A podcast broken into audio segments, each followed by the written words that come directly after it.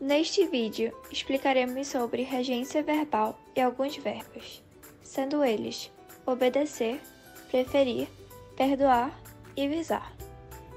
Antes de tudo, é importante entender que regência verbal é a relação dos verbos com os termos que os complementam ou caracterizam. Além disso, esses verbos podem precisar ou não de preposição e podem assumir mais de um sentido. Esses diferentes sentidos dependem do contexto em que o verbo está inserido.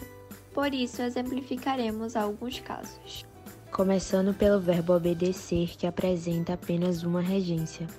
Ele é um verbo transitivo indireto, ou seja, necessita da preposição iniciando o objeto. Nesse caso, há as suas possíveis contrações, pois quem obedece, obedece a alguém ou a algo.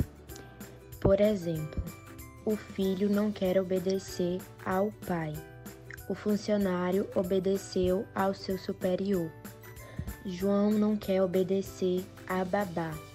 É importante obedecer às regras da escola.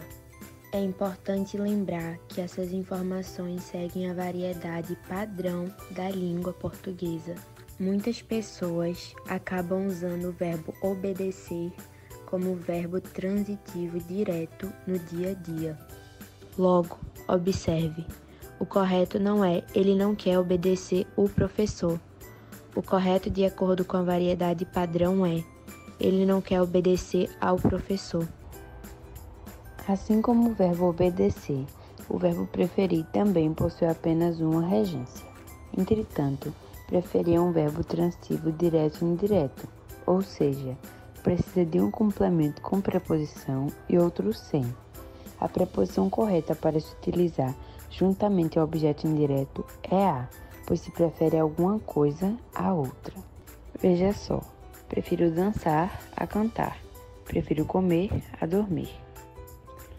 João preferiu estudar a sair. Os pais dele preferem educar a mimar. Muitos utilizam, junto ao verbo preferir, expressões ou palavras como antes, muito mais, mil vezes mais, entre outras.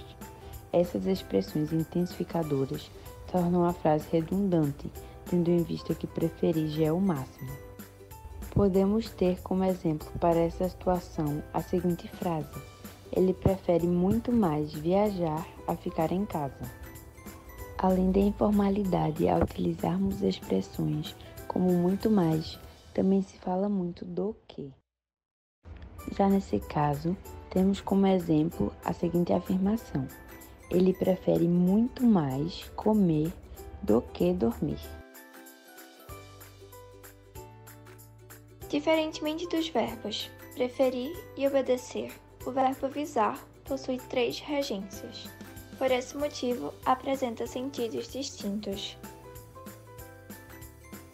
No primeiro caso, visar tem sentido de mirar e não precisa de preposição, sendo um verbo transitivo direto.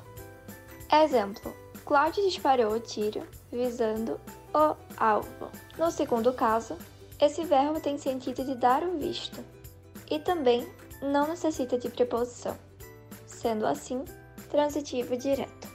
Exemplo: No cartório visam os documentos. Já no terceiro caso, o sentido é de objetivar, pretender, ter como meta. É preciso o uso da preposição a e as suas possíveis contrações, sendo um verbo transitivo indireto. Exemplo: Lara visava ao cargo de gerente. Geralmente, as pessoas não seguem a variedade padrão da língua no terceiro caso. Acabam tratando o verbo como transitivo direto, assim como nos outros dois casos. É comum ouvirmos: ele visa o cuidado da terra, quando na verdade seria: ele visa ao cuidado da terra. Na informalidade não há problema, mas em redações, provas, documentos importantes, entre outras situações, é necessário utilizar a preposição. Agora, para finalizar, perdoar. Esse verbo pode ser tanto transitivo indireto quanto transitivo direto e bitransitivo. Ele apresenta três regências pelo fato de possuir três transitividades distintas. Porém, diferente de visar, o verbo perdoar não tem seu sentido modificado. No primeiro caso, como verbo transitivo indireto, ele necessita da preposição a. Exemplo: ele pretende perdoar ao amigo. O amigo é o beneficiário da ação, pois irá ser perdoado. Já nesse segundo caso, o verbo é transitivo direto, pelo fato de não precisar da preposição. Segue o exemplo. Ele conseguiu perdoar a traição. Percebe-se que nessa situação, o objeto do verbo nomeia a coisa perdoada, não o beneficiário da ação. Observando essa diferença, fica mais simples identificar quando é preciso o uso da preposição.